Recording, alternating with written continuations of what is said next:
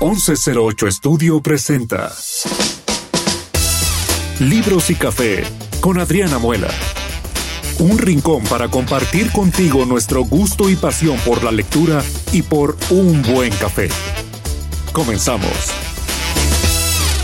Hola, ¿cómo están? Yo soy Adriana Muela, estos Libros y Café, y hoy tenemos una gran invitada, Gabriela Riveros, eh, en este que es nuestro cuarto episodio. Wow. Y, Gaby siempre apoyándonos y siempre presente en, en todos los proyectos. Muchísimas gracias. Les voy a platicar tantito sobre Gaby. Voy a leer poquito, pero más bien ahorita quiero que Gaby nos cuente quién es Gaby Riveros. Eh, Gaby nació aquí en Monterrey, es orgullosa regia. este, escritora de poesía, cuento, ensayo, novela, literatura infantil y catedrática creativa del Tecnológico de Monterrey. Sus obras han recibido muchos reconocimientos. Hoy nos va a platicar de dos grandes libros que son Olvidarás el fuego, eh, Destierros y bueno, también En la orilla de las cosas, que es un libro de cuentos o poesía, ¿verdad? Este, y bueno, Gaby, ahora sí que eh, a nosotros nos pasa, los que somos muy lectores, nos pasa como cuando los, los, los actores de Hollywood, ¿no? dices, yo quiero saber más sobre mi escritora. O sea, para nosotros son lo máximo. Eh, es como si para mucha gente un actor de Hollywood y lo que quiere saber es más sobre ti. O sea, saber quién es Gabriela Riveros, que nos platiques y luego eh, hablamos un poco más de tus libros. ¿Cómo estás? Bienvenida. Muchas gracias. No, pues muy contenta. Gracias por esta invitación a Libros y Café. Este, los felicito por este proyecto. Gracias, Siri. Gracias, Jerry. Este, encantada de estar aquí y además creo que los podcasts pues son una maravilla precisamente por esta apertura, esta eh, posibilidad de conversar así como muy a gusto, ¿no? Sí, sí. Entonces, bueno, esa es una pregunta difícil, pero pues yo creo que tengo que pensar en mí de niña. Sí. Este, pues siempre como que creo que el inicio de, de la escritura tiene que ver con la música, con la infancia. Eh, eh, dice, decía Nuria, Nuria Amat, una autora española, que quizá los autores siempre seguimos regresando como a ese paraíso perdido de, de, la infancia. A lo mejor no nada más como temas o como historias que contar, o, sino también a lo mejor, pues a lo mejor con lo, con lo que te fuiste construyendo. Entonces pienso, por ejemplo, cuando yo tenía como cinco años, que por fin un verano entre, entre segundo de kinder y preprimaria, jugando, eh, entré a, estudiar piano. Fíjate que mi, mi, abuela de aquí de Monterrey, mi abuelita Zoila Elizondo, tocaba precioso el piano. Ella estudió muchos años, incluso grababa en el radio. Eh, mi otra abuela, mi abuela paterna también tocaba el piano y cantaba. Para mí, o sea, venía de una familia de mucha música, de mucha música. Y bueno, pues en aquellos veranos de Monterrey, cuando no existía, por supuesto, el aire acondicionado y el piso era lo más tentador, ¿no? Este, dormir en el piso, estar en el piso. Entonces mi abuelita tocaba un piano de cola y yo me acostaba en el piso, que era lo más fresco, debajo del piano de cola, a escucharla. Este, y bueno, me, me, fascinaba, me parecía, desde que tenía dos años yo quería tocar el piano y me parecía lejano cuando llegaría el momento. Y llegó junto con la aparición de la lectura, porque por fin a los cinco años que pude acceder a las clases de, de un verano de para aprender a tocar el piano, pues ya descubrí que había siete notas musicales que se acomodaban eh, de, de una manera horizontal y que se podían combinar de múltiples formas y entonces podían pues ya con eso era como el lenguaje para construir toda esta vocación luminosa que es la música, porque la música nunca va a, haber, va a haber palabras, me parece así como una gran manifestación de lo que es la poesía en su manera más abstracta, ¿no? Creo que el lenguaje irá como corriendo siempre detrás de esas sensaciones, de esa fuerza y pues siempre le va a siempre se va a quedar corto. Sí. Este, y bueno, al mismo tiempo, pues claro, yo ya conocía el alfabeto, eh, mi mamá me leía, fui una niña muy afortunada porque además, bueno, fui la hija mayor y mi mamá muy dedicada cada noche me contaba cuentos, me leía. Y bueno, pues soy de una generación, eh, digamos, como fronteriza, en donde eh, empezó a haber literatura infantil, ya se publicaban los, los clásicos, también los cómics, y luego poco a poco, pues me tocó el surgimiento de la literatura infantil y para mí era, creo que la, la lectura siempre se queda con nosotros cuando nos llega acompañada de cariño y de momentos, este, amorosos, ¿no? Entonces, en mi caso, pues mi mamá me leía, además era un premio, o sea, si yo me portaba bien toda la semana, podía ir al supermercado con ella el viernes y elegir un cuento, un cómic, ¿no? Sí, qué Entonces, de alguna manera, pues siempre estaba relacionado con algo positivo. Claro, si alguien nunca ha leído y vive en un entorno que no se lee en su casa o no se lee en la escuela y de pronto llegas este, a los 12, 13 años y te ponen un tabique así de que tienes que leer Don Quijote de la Mancha o la Audiolibro de la. Odisea, pues que el sí, pues vas a quedar traumado y nunca vas a querer volver a leer en tu vida. Entonces, bueno, eh, en esa conformación, ¿por qué te platico eso? Porque me dices, ¿quién es Gaby Riveros? Pues yo creo que esta mezcolanza inicial entre la- las palabras, tratando de perseguir la vida para, nombrar y todo aquello que me hacía sentir la música. Y de hecho, bueno, pues después tuve una larga formación musical con profesoras de piano, después en la Escuela Superior de Música y Danza, en la Carmen Romano. Este, después seguí con profesores particulares, incluso fui profesora de, de piano, después seguí con canto, ya de manera más de hobby. Este, Wow, qué padre. O sea, siempre, siempre acompañada de esta parte de, de la música que, que yo que conozco a Gaby, que tengo el placer de conocerla hace un par de años, bueno, muchos, pero algunos, este, me llamaba mucho la atención que, que, me- que la parte musical era muy presente en tu vida y que lo pudiste compaginar con la escritura. Así es, este, no nada más como un tema. Yo creo que quienes han leído algo de lo que hay escrito, mis cuentos, mis cuentos para niños o, o las novelas, no nada más los personajes, por ejemplo, en el caso de Destierros, que Julia va a la escuela de música o se ve que es una apasionada de la música e incluso se ven las piezas que ella está practicando, sino que mucho antes de eso, yo creo que, que la música está presente también en el ritmo, en las cadencias, incluso en estructuras. O sea, por ejemplo, hay gente que ha definido las novelas como siempre me hablan de que son polifónicas, ¿no? Entonces, porque llevé clases de armonía y todo esto, entonces ves cómo se construye un acorde, cómo se construye una cadencia, una coda musical, cómo se construye una sonata, una sonatina, tal. Entonces, yo creo que esto sí me influenció mucho y lo fui llevando de alguna manera estas formas musicales a, a estructurar lo que, lo que escribía, ¿no? Y bueno, también a veces a mí me da mucha curiosidad porque a veces creemos que las, la- los escritores que ya tienen grandes libros decimos, bueno, y, y familia, o sea, sí le dan de comer a sus hijos, este, sí tienden la cama, ¿no? O sea, como esta parte más, em, más personal, o, o finalmente los escritores, como tú, se la pasan escribiendo todo el día y anotando y, y van dedicando, o sea, ¿cómo es, cómo compaginas esta parte personal con, con la escritura? Digo, me da mucha curiosidad, ¿verdad? Porque y a lo mejor necesitas mucho tiempo para estar escribiendo, eh, tienes hijos, eh, ¿cómo, cómo le haces? Sí, pues mira, eso es algo muy loco y muy neurótico. Porque tienes que llevar como muchas vidas paralelas y estar atendiendo y dándoles de comer a todas esas vidas que, que son parte tuya. Y si a una no le das de comer, pues se te cae toda la mesa, ¿no? Se te cae como todo el, todo el borlote. Entonces, este, hay una frase que usó Picasso que decía, por ejemplo, cuando hablan del tema de la inspiración, porque existe este estereotipo cliché de que el artista, el pintor, el escultor, el músico, el escritor, pues tiene que vivir inspirado así, pero pues eso la verdad es lo más alejado de la realidad. Este, yo creo más bien que a nosotros todos nosotros, incluso los científicos, es una especie como de oficio. Pienso como en los artesanos así del renacimiento, de muchas horas de trabajo, de tener fe en que algo va a salir bien a la larga, pero por supuesto, pues tienes que, decía Picasso, ya no dije la frase, que la inspiración te encontrara trabajando, ¿no? Tienes que trabajar mucho, pero por supuesto que tienes que poner en una balanza, pues que en mi caso, pues soy mamá, soy esposa, tengo uh -huh. tres hijas, soy hija, este, soy amiga, soy comadre, soy este profesora, este, pues todos los roles que vamos jugando, ¿verdad? Y entonces, eh, estos momentos de inspiración pues pueden venir si estás haciendo la fila para recoger a un niño de la escuela o puedes decidir que, que llegó tu momento de inspiración y ahora sí ya encontraste un ratito para ponerte a escribir, pero de pronto te hablan que tu hijo se cayó o tu tu papá se sintió mal o cualquier cosa, o sea, y siempre, bueno, pues la familia, pues uno sale corriendo, ¿no?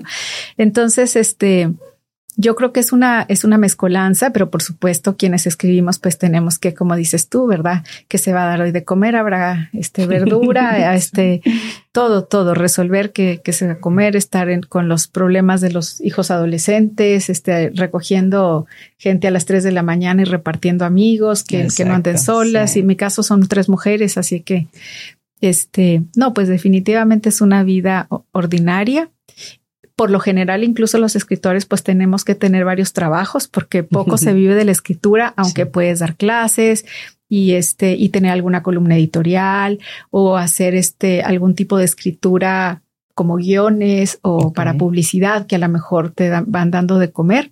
Sin embargo, pues tienes que hacer eso más aparte de la creación, que mientras no existe, pues nadie te la paga y nadie le importa, nadie la necesita, nadie la ve. Este, yo siempre pienso que quienes nos rodean, pues también ellos tienen que tener este, ser muy pacientes y, y de alguna manera, pues tener fe en nosotros, porque imagínate destierros. Estuve escribiendo la, bueno, cuatro años, pero la novela inició 20 años atrás. Entonces, pues los niños, o sea, mis hijas les decían, ¿y tu mamá qué hace? Y una decía como a los tres o cuatro años, mi mamá hace papeles. y luego otra decía que, que trabajaba en la computadora, porque pues, este, pues si tu mamá hace una, hace casas o tu mamá arregla dientes o vende pasteles, o sea, cocina, hay cosas que se ven, Que se ven, sí, que son. Pero esto, pues no, son cosas que, que uno toma mucho tiempo en hacer. Olvidarás el fuego. Estuve trabajando, bueno, de que empecé a que estuvo en librerías cuatro años y medio. Entonces, nada más quien está trabajando en esto tiene que perseverar así contra capa y espada, ¿verdad? Es algo como que es más fuerte que tú y tienes que llevarlo a, un final, pero ¿cómo te diré? Tienes que estar sacando tiempo de la vida cotidiana todos los días y dejar de hacer cosas que pues a lo mejor son más divertidas, como pues reunirte con tus, amigos o, o, dormir este más horas o, o, lo que sea, ¿no? Y entonces uno tiene que estar todos los días como es un ejercicio de la voluntad, viendo a ver de dónde saca tiempo. Y eso sí es la base. O sea, hay que escribir, leer, investigar Lo trabajar muchas horas. Yo, la verdad, de plano, pongo un, una, o sea, hace cuenta, el domingo va a empezar la semana y planeo las próximas dos semanas. ¿Cuántas horas diarias voy a escribir con cronómetro? o sea, porque si ya te pusiste a contestar WhatsApp, ya hasta fueron 20 minutos y no cuenta. Empiezo con cronómetro y a veces son las 10 de la noche y llevas 20 minutos, ¿verdad? Entonces dices, o me duermo más tarde o el sábado cuando todos se vayan a no sé qué partido, pues yo no voy al partido y me quedo a avanzar o pero sí trato de ser religiosamente, ir a veces ando reponiendo pues horas pasadas, pero cumplirlas con cronómetro. Sí, porque si no te boicoteas tú también, ¿verdad? Dices, le voy a dedicar una hora, pero si no veo el tiempo, entonces ya me comí, como dices, miles de horas y no avancé, entonces, wow.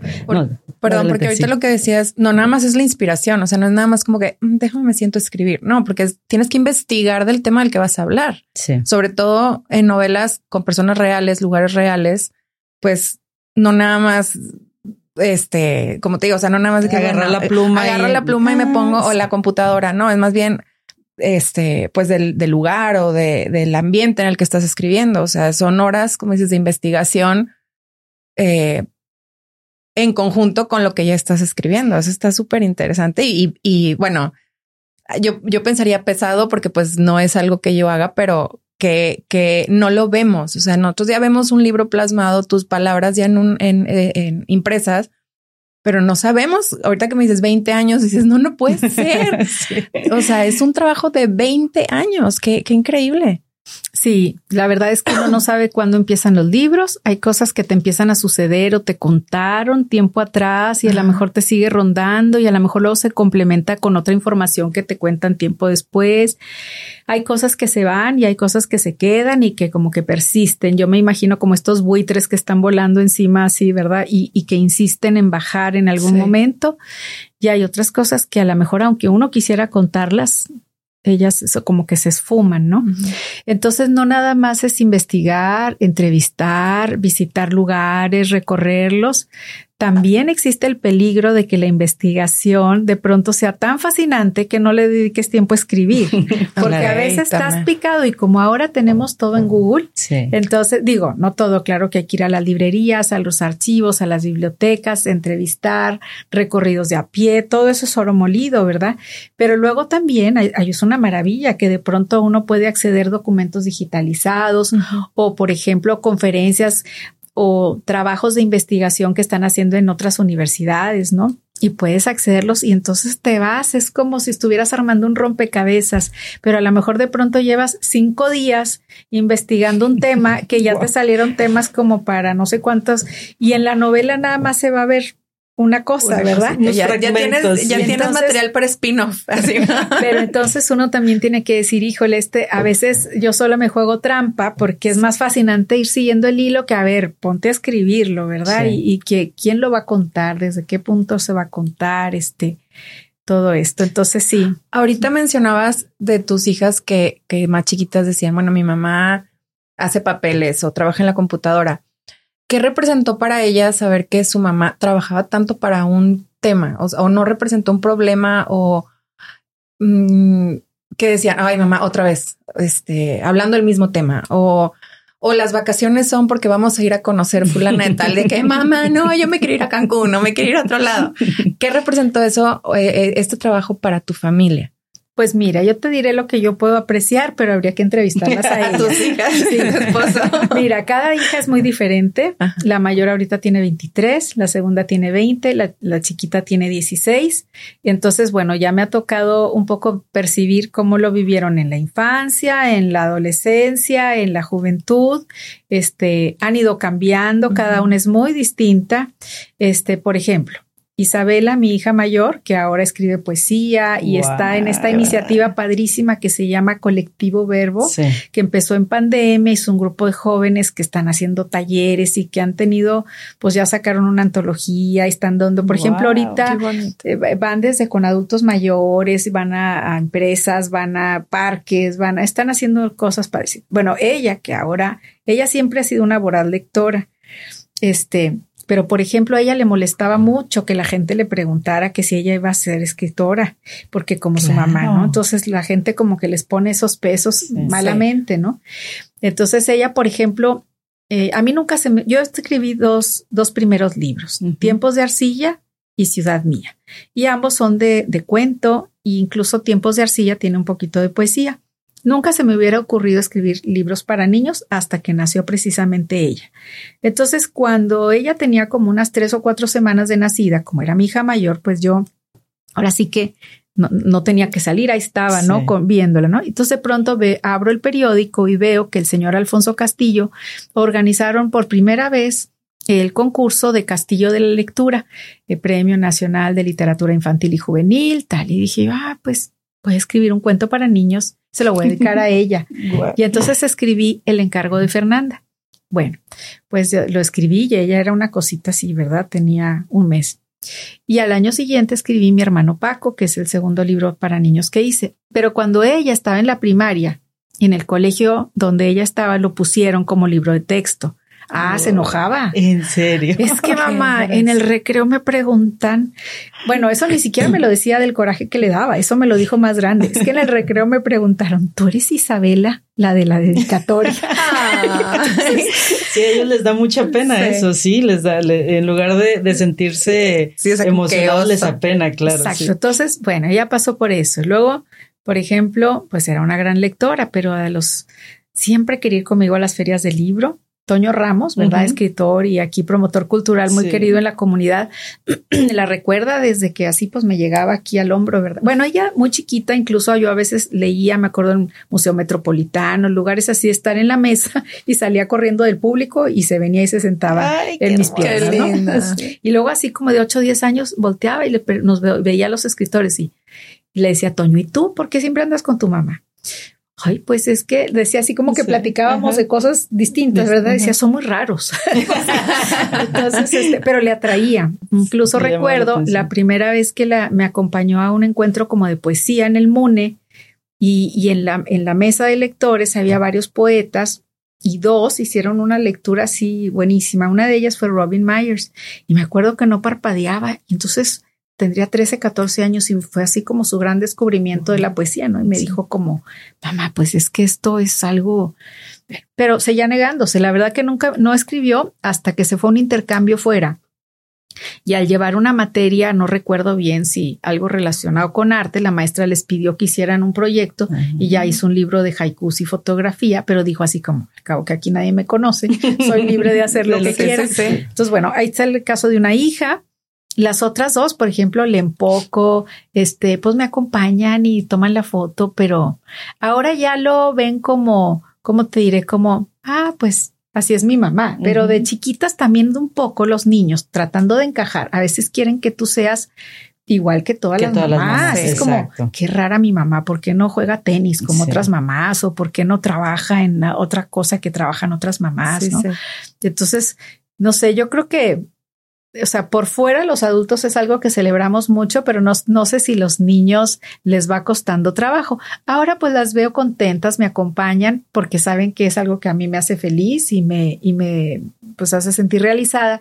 Y yo creo que eso es un ejemplo que a la larga les, uno, nosotros como mujeres tenemos que dejar de que si tú no tomas en serio tu trabajo, tu profesión, tu vocación y pintas una raya y dices, esto es lo que yo esto, esto, es mi vocación o mi, como lo quieras llamar, ¿verdad?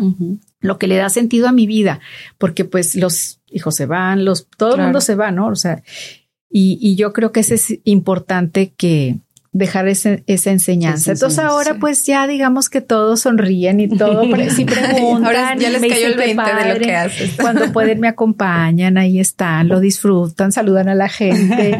claro, ya también ven los libros impresos, o sea, ya entienden que ah, esto es lo que mi mamá hacía, ¿no? Sí, está como mi hija me dice, oye mamá, ahora que tú tienes 11 años, que tienes el programa, yo tengo que leer y yo, no, mi amor, o sea, eso te tiene que nacer. Pero si como tú les me van a preguntar si yo leo también. Y yo, no, no te preocupes, tú tómate tu tiempo, encontrarás que te inspire, y, pero no estás obligada a hacerlo, ¿verdad? Pero sí, claro, entiendo esa parte. Ahora, eh, tienes tres, dos grandes novelas, ¿verdad? Olvidarás el fuego y Destierros. ¿Cómo nace Destierros? Que fue, eh, fue el primer libro que leímos eh, tuyo en mi club de libro.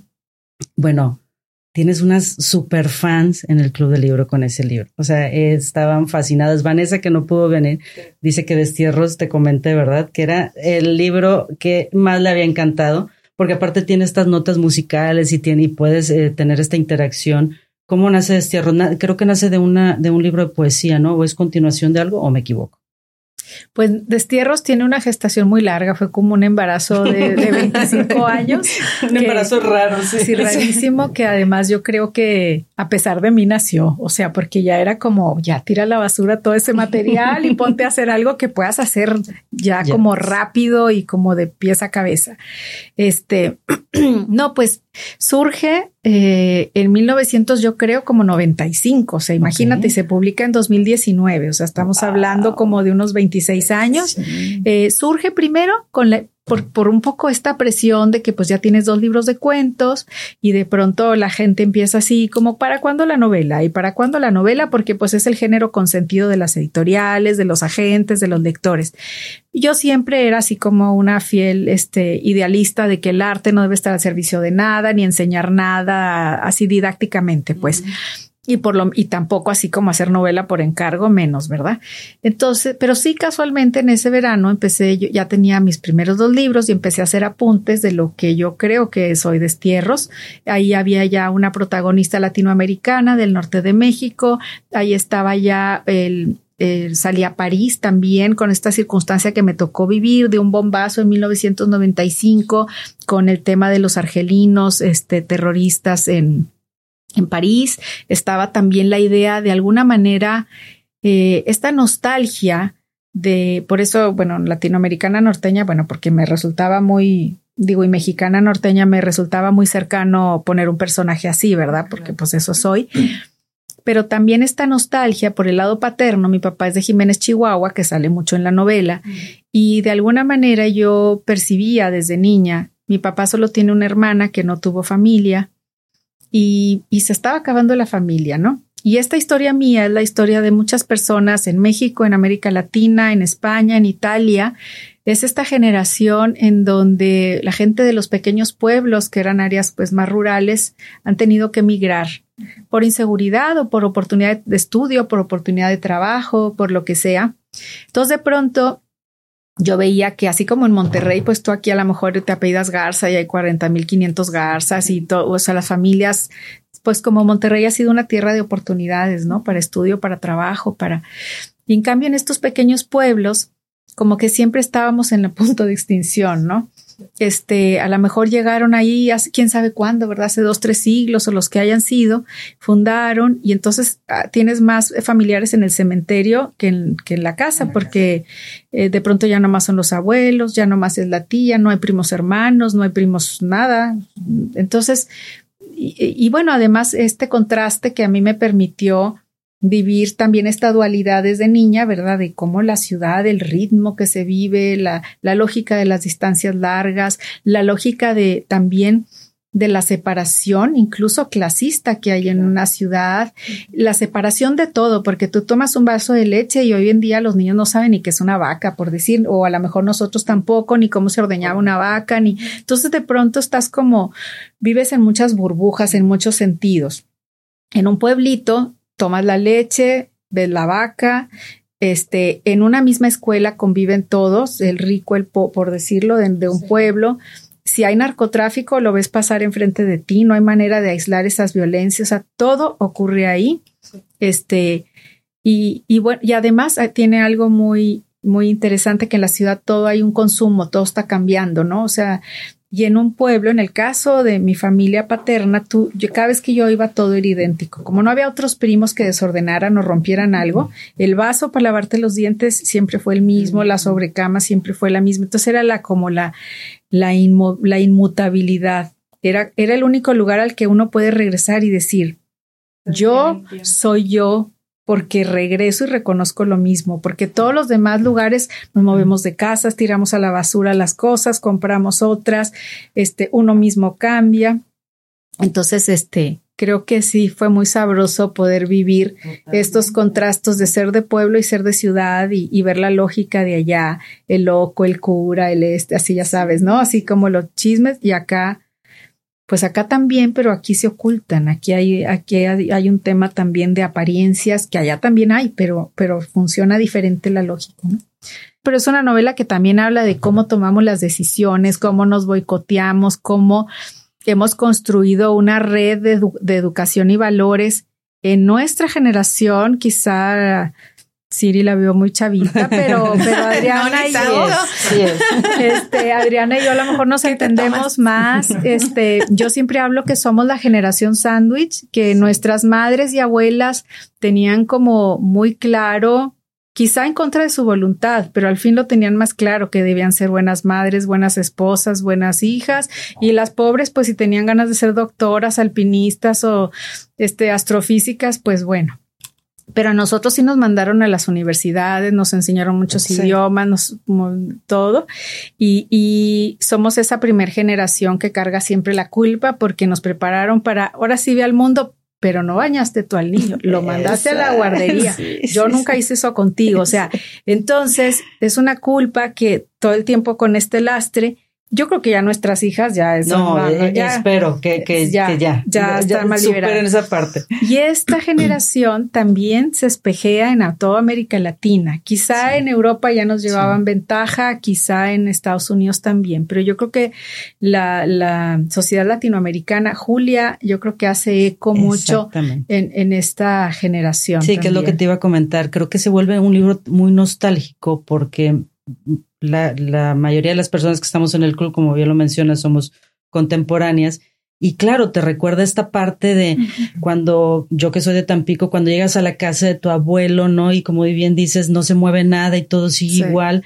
Y como cuando ellos mueren, regresas y ya no encuentras lo mismo. O sea, dices, ¿en qué momento se modificó todo esto y se perdió? Entonces, ¿Por qué? Porque ya no está la esencia, ¿no? Y ahí empiezas a tener estos destierros, empiezas a tener estas partes en donde volteas y dices, ¿de dónde soy? ¿A dónde vengo? ¿Y qué, qué, camino? Entonces se vuelve muy nostálgico el libro. Por eso es un libro fascinante en ese sentido, porque Exactamente, o sea, es como eh, que también como dices, se, se acomoda en muchas, eh, en muchos países latinoamericanos, pero sí es un libro maravilloso y, y acompañó de la música, bueno, fue increíble. Y luego nace Olvidarás el fuego.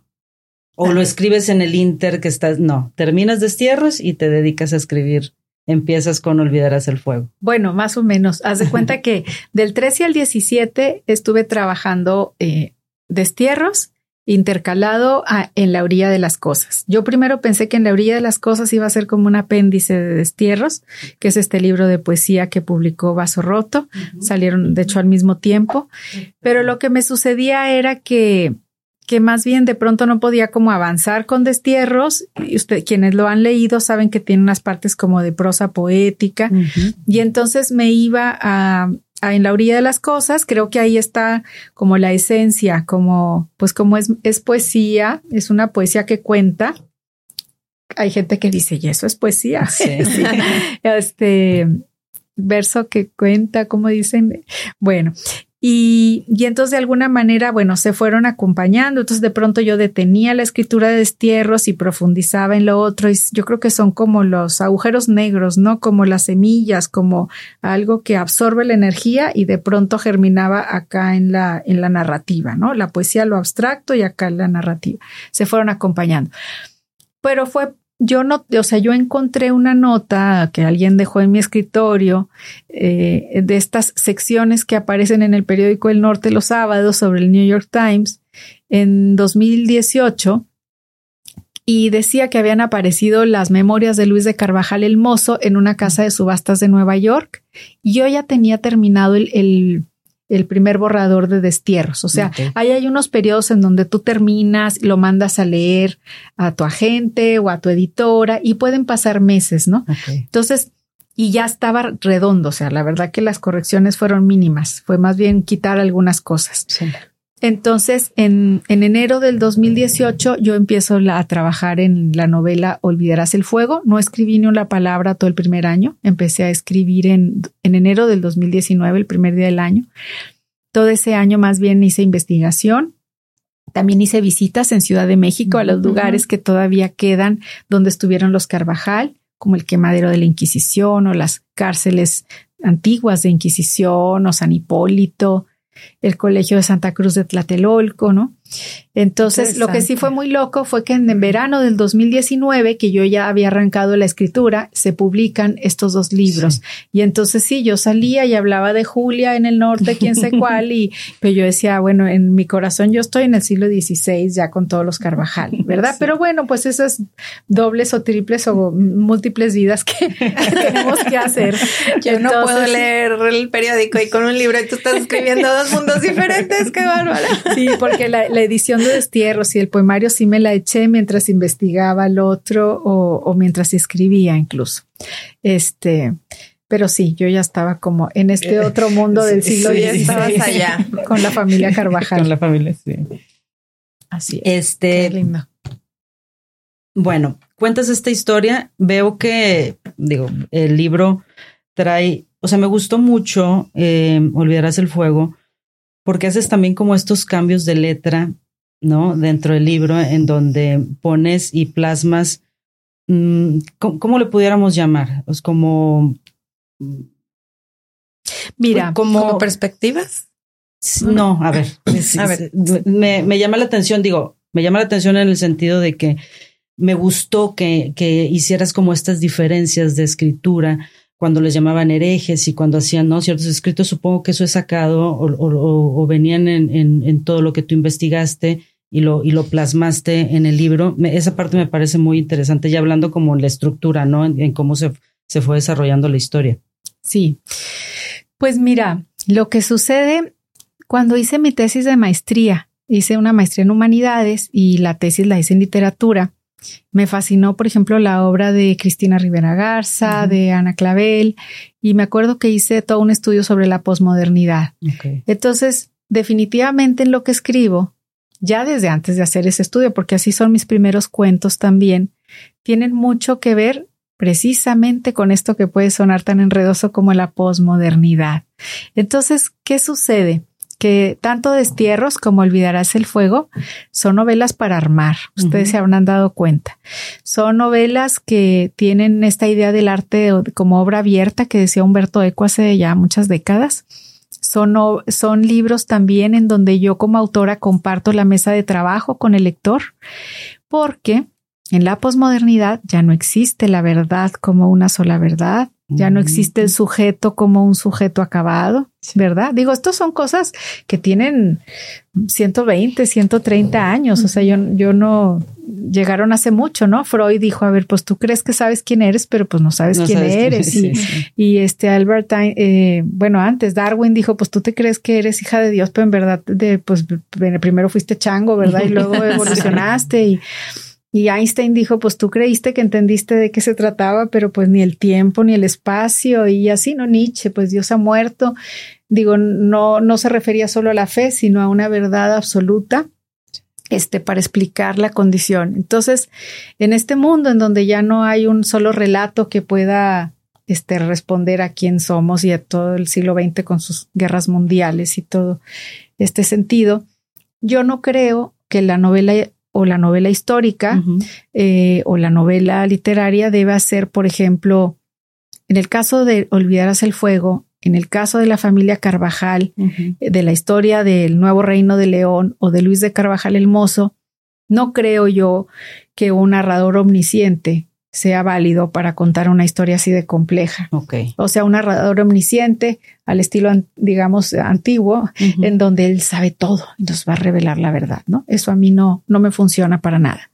Entonces yo creo y en, ambas novelas lo puedes ver, por eso hay fotografías, por eso hay una polifonía que le llaman, o sea que a veces habla el narrador omnisciente, a veces habla el hermano que se pudo esconder en una casa durante un año, así como Ana Frank, y luego se fue a caballo, y luego dos mil kilómetros se embarcó, huyó de regreso a Europa y sobrevivió. Y está contando desde Pisa cuando es un hombre antiguo. A veces habla Justa Méndez, su amada, que también fue procesada, encarcelada, que estuvo el día que los quemaron y luego regresó a la cárcel cuatro años y luego se casó y luego ah, y ella habla.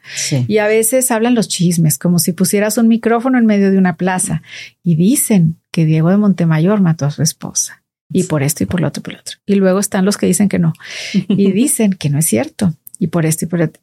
Y entonces están los documentos que dicen que sí, los documentos que dicen que no, están las fotos, está la música que yo escuchaba mientras escribía, de tal manera que pues son, son novelas abiertas, son novelas para hablar. Y tu pregunta, Adriana, es muy buena porque cuando, cuando yo escribía como el autor, el narrador, a diferencia de los narradores antiguos, no tiene la verdad absoluta, está, hace cuenta que el centro del saber, ah, imagínate que le pusimos una bomba y explotó, ¿no? Está deconstruido. Entonces, ese saber lo tienen muchos. Y en el caso de una novela basada en personajes históricos, era una delicia encontrarlos hablando a ellos. Entonces, yo quise que el lector compartiera conmigo esa fascinación. Por eso es que la novela tiene 11 tipografías. Entonces, ¿qué dijo el inquisidor? Y entonces tú como lector vas leyendo y de pronto te encuentras otra letra y sabes las palabras del inquisidor. Pues esta mujer la están torturando. ¿Qué dijo en la vida real? Es que eso está registrado. O sea, cuando le dieron esta vuelta de cordel, ¿qué dijo doña Francisca, la madre? Pues dijo esto y entonces cambió la letra fulanito le mandó una carta al otro, entonces pongo otra letra, la letra de la carta. Y así me voy. De manera que yo voy como hilando un tejido, como un tapete, en donde ahora necesito el rojo y ahora el azul y los voy entreverando. Pero ellos surgen de su siglo XVI al XXI y cuentan. No se diga Luis de Carvajal el Mozo, que es el protagonista y que fue escritor, el primer escritor judío de América que además dejó sus memorias, ¿no? Es un libro apasionante, chiquitito, este, que se escondía en el sombrero y en la ropa para que, para que no lo encontraran y que apareció en esta casa de subastas de Nueva York hace, hace poquito y cómo narra que Dios lo salva 25 veces de la muerte. Es una historia de aventuras, pero también ahí lo escuchamos en muchísimas páginas que están en los archivos de la nación y esta pregunta tras pregunta de los inquisidores. Entonces él decía, también podemos saber de él por qué decía su mamá, qué decía su amigo, qué decían sus hermanos. También se encontraron los libritos religiosos que hizo. Entonces tenía yo muchas palabras de ellos, ¿no? ¿Cuánto tiempo te tomó la investigación de este libro? Pues mira, la investigación nunca acabó. Oye, sí. Es más, me acabo de encontrar todavía. Todos los días me escribe gente, me cuentan, me, sí, de veras. O sea, eh, creo que hubiera sido cuento de nunca acabar literal. Este, bueno, de que empecé a que salió cuatro años y medio. En escribirla, dos años y medio, porque empecé al año de que empecé a investigar y a los dos años y medio ya tenía un primer borrador, que claro, luego se va a revisión y yo misma hace cuenta que lo guardo y digo dos meses no lo voy a leer y luego empiezo otra vez y así le hago como muchas cribadas, ¿no? Como quien criba la lana, ¿no? Este, la verdad para todo el trabajo que fue es muy rápido.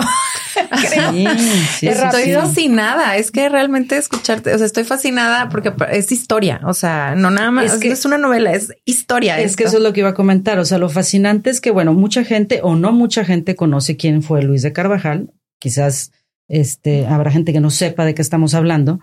Em, pero lo fascinante del libro es que es novela combinada con historia, entonces te enteras, como bien dice, o sea, te enteras de que y llevas un hilo conductor a un resultado de decir, ah, correcto, ya sé quién era, qué hizo, por dónde iba, qué pasó, este en dónde estaba ubicado, pero aparte es novela, ¿sí? o sea, te lo cuenta de una manera muy amigable. Platicadito. Exacto, o sea, muy, eh, sí, sí, no es como un libro de, de historia que vas y, no, no, no, entonces eso me parece muy fascinante porque habrá gente que no le guste la historia, ¿no? Eh, redactada como eh, un día se pasó eh, y aquí como novela creo que es una manera increíble este, esta novela de entender quién fue Luis de Carvajal y qué hizo y qué pasó, o sea, qué había alrededor de él. Y, la, y que ahorita que comentas eso, que tienen voz, o sea, cada personaje tiene una voz, no nada más que abres tu libro de historia y en 1900 o 1800 o 1600, o sea, que lo ves así tal cual, no, o sea, tienen voz e incluso identificas las voces, porque a veces cuando leemos y hay muchas eh, personajes, podemos perdernos en quién dice qué, pero el, eso que tú dices de, ponerle diferente tipografía, wow. O sea, sí, eso está muy fascinante. Está increíble. ¿Y qué pasó con lo que lo, em, lo que dijiste de las escrituras de, ay, se me fue, este, las recuperaron, eh, la, subasta, o sea, ah, sí. ¿quién las compró? Este, ¿Las tienes tú? Ahí no, ¿Dónde se pueden leer? Bueno, cada cosa que te encuentras relacionado a esta historia de los Carvajal, y bueno, y me digo que me sigue sucediendo, es fascinante. Eh, estas memorias fueron, fíjate, él estuvo tuvo dos procesos de inquisición, es decir, dos veces estuvo en las cárceles. La primera vez logró convencer a los sacerdotes de que se había convertido al cristianismo, él y su familia, y les dan como una especie de arresto domiciliario, por decir, pero como no había celdas, lo te manda, o sea, te ponían una especie de chaleco que se llamaba San Benito y te mandaban a hacer trabajos a diferentes partes. Podías salir, ir al mercado y todo, pero no podías tener un trabajo pagado y pues toda la gente sabía que eras un condenado que estabas cumpliendo la marcota eh, traía esta la letra escarlata. Eh, entre el primer proceso y el segundo, pues trabaja en diferentes lugares. Trabajó en, el, en un lugar que existe en, cerca de la Alameda Central que se llama San Hipólito que fue como el primer manicomio de América. Y ahí también cuidaban, pues se llamaba Hospital de los Convalecientes, así como toda la gente que nadie podía cuidar y así. Y ahí entonces él decía, dicen sus memorias que trapeaba con sus lágrimas. Pero hubo un sacerdote que era el rector del Colegio Imperial de Santa Cruz de Tlatelolco, un, colegio extraordinario que mandó a hacer la corona para la nobleza indígena, cosa que eso nadie nos habla en la historia. Siempre dicen que los españoles mataron a los indígenas y nunca se te dicen que, que había una escuela de investigadores, de gente de primer nivel gente como Fray Bernardino de Sagún, por ejemplo, pues fue rector, ¿no? Y tenían todo este equipo de investigadores, de, de jóvenes. Bueno, entonces Fray Pedro de Oroz, este, que era sacerdote, él quería mucho a la familia Carvajal, entonces estaba muy al pendiente de doña Francisca y de sus hijas, iba y las, las veía, veía que pues le ayudaran en la casa, que no faltara comida, qué tal, y pues conoce al hijo. Y se da cuenta que es un erudito que hablaba muchos idiomas, que pues este niño lo educaron los jesuitas en Medina del Campo y era un niño muy brillante. Y entonces, claro que consigue un permiso y se lo lleva de secretario particular al Colegio Santa Cruz de Tlatelolco, que yo creo que fueron sus años más felices porque además le da la llave de la biblioteca, que él pues era un apasionado de los libros y pues es una época en donde no se puede leer, está prohibido leer y en donde casi nadie sabe leer, salvo el clero y los judíos, porque para ser judío este, necesitas saber leer y interpretar un texto. Entonces, bueno, en esa época, ahí había una imprenta. Hay una de las primeras imprentas del, continente. Y entonces yo creo que entre la noche a escondidas hacía estos libritos pequeñitos. Entonces, bueno, en el segundo proceso hay un sacerdote que lo traiciona. Y entonces eh, es que en el primer proceso le ponen un franciscano en la celda de espía y él lo convence que se vuelva al judaísmo y se convierte en judío.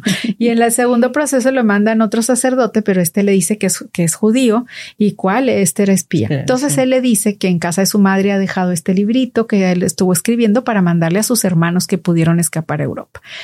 Entonces, eh, cuando él entra, también él traía algunos de estos libritos escondidos, los confiscan y todo, todo lo van juntando en sus procesos. Es increíble con qué meticulosidad la Inquisición guardaba todo.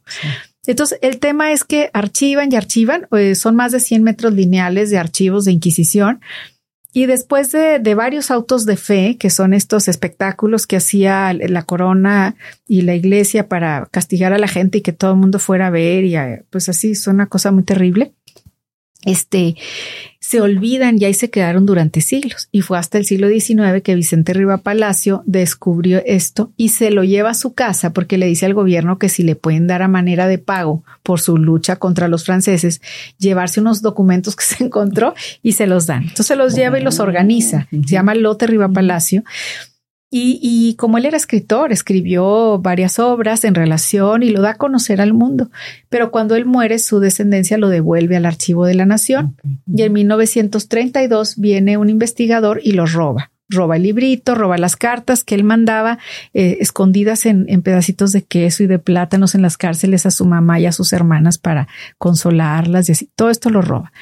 Y entonces eh, empieza a robar ah, durante varios días hasta que se dan cuenta que está robando y, entonces parte del material los regresa a México, digamos quien firmaba de recibido ya no lo recibe, pero parte se quedó desaparecido más de 80 años hasta que aparece primero en Londres, pero nadie se dio cuenta.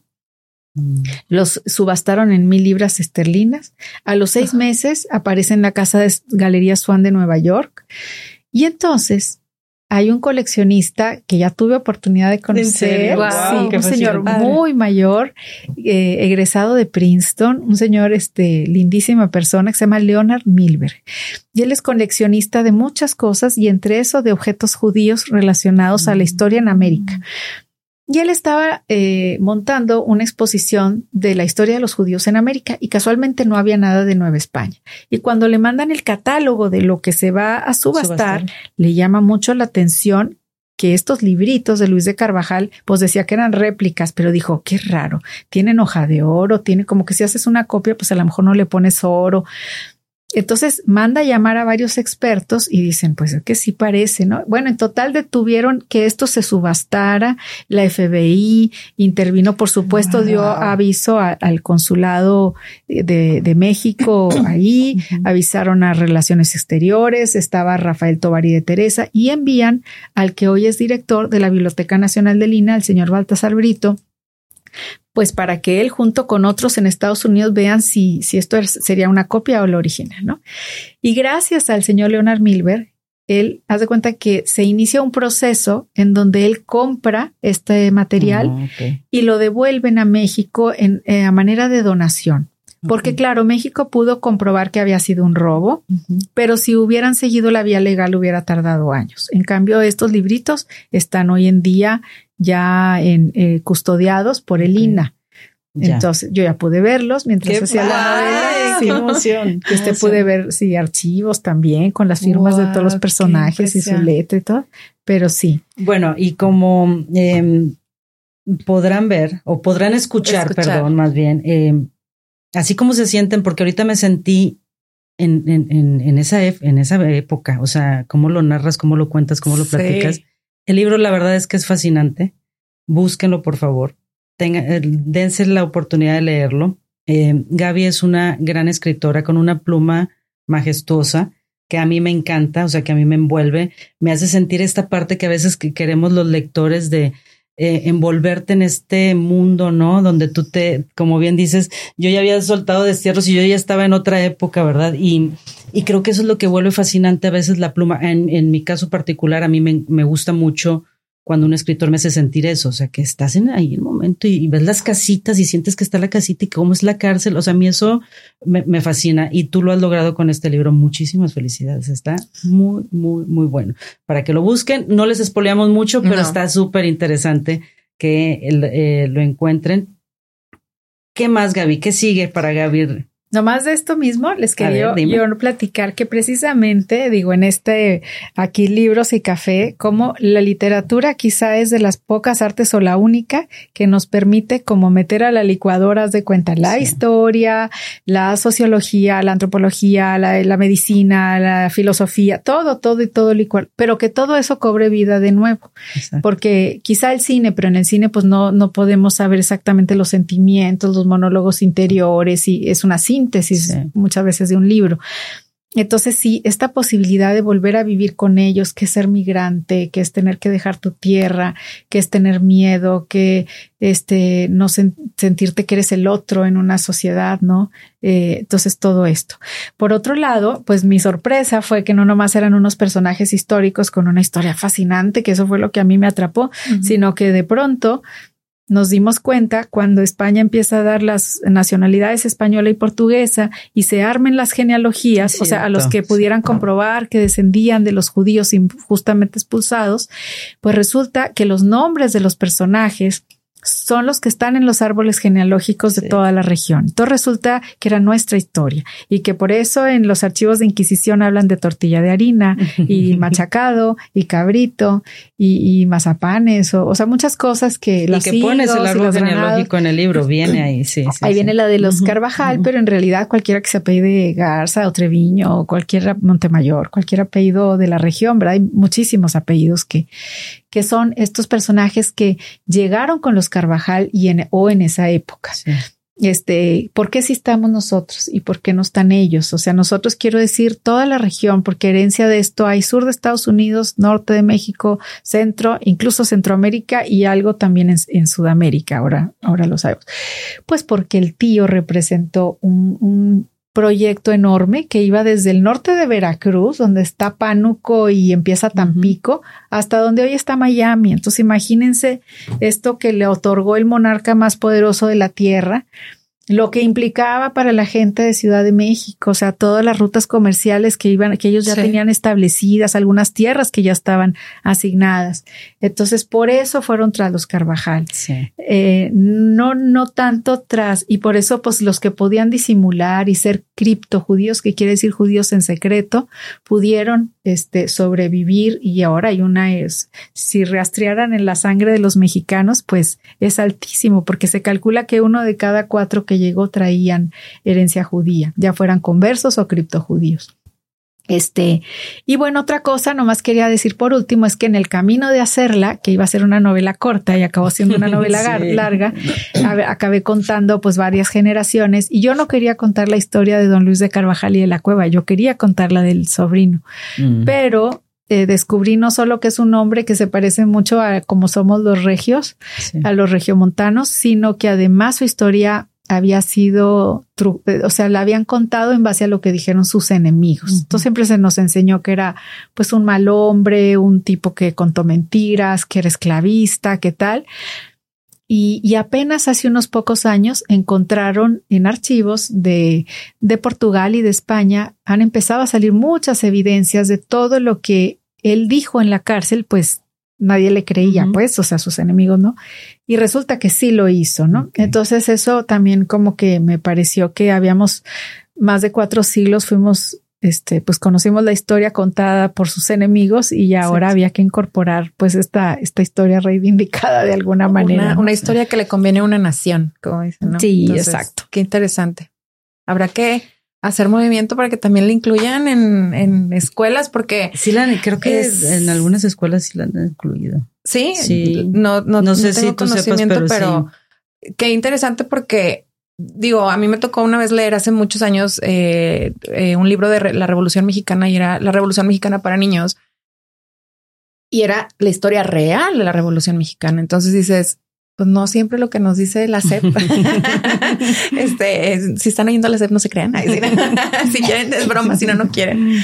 Pero como te decía, es una, es a veces la historia es contada, pues es una versión, pero hay tantas cosas que nos son desconocidas y pues esto es para abrirnos los ojos. Sí, si tú vas con unas tías y les preguntas de los abuelos, entre ellas que no tienen un interés económico y político, te van a decir, no, era así, acuérdate que era no sé qué, no, no era en esa casa, era en el rancho, no sé, X, ¿verdad? No se van a poner de acuerdo. Imagínate todo lo que sucede en un país tan multicultural y inmenso como México, reducido a una sola narrativa centralista, eh, manipulada por el poder en turno. Exacto. Y de todos los demás, los norteños, los de Mérida, los de Sonora, los, ¿dónde quedamos? ¿Quién va a contar? Sí, es una historia muy conveniente. Todos parejos aprendemos Benito Juárez, Pancho Villa, Zapata, Miguel Hidalgo, tal, y lo que nos quieren contar de ellos, ¿verdad? Además que eso es un trabajo que hice igual en Destierros, que ahí está también la historia del norte contada, desde el otro lado. Sí, sí, sí. Qué interesante, Gaby. Pues muchísimas gracias, Gaby, por estar aquí. No, encantada. Ya, ya, ya tienes Seamos mejores amigas porque quiero mucho, quiero platicar mucho contigo, que me enseñes muchas cosas. este, no, eh, digo, sí, ya, ya, por eso Hay algo ahí. tengo ya años en mi cabeza cocinando algo y ya voy a empezar también eh, próximamente con ese proyecto, pero todavía no platico de eso porque está en una etapa. No queremos spoilers. Sí, Pero Estaremos muy pendientes. Es qué padre. Sí. Qué padre. Pues ya sabes que muy nosotros, yo fascinada siempre de platicar contigo y de que me cuentes todo lo que me quieras contar. Este, muchísimas gracias. Gracias por, por cerrar este mes con nosotros en, Libros y Café. Gracias a su mami que eh, nos, acompañó. aquí está con nosotros. Un saludo a la señora Laura. Este, y muchas gracias. Esto fue Libros y Café. Gracias. Muchas gracias. Gracias a ti, Adriana, Jerry, Siri, y felicidades por este podcast. Que vengan muchos años más. Larga vida. Esto fue Libros y Café con Adriana Muela conducido por Adriana Muela, coanfitrionas Siri Méndez y Vanessa Castro. Una producción de 1108 Estudio. Gracias por escucharnos.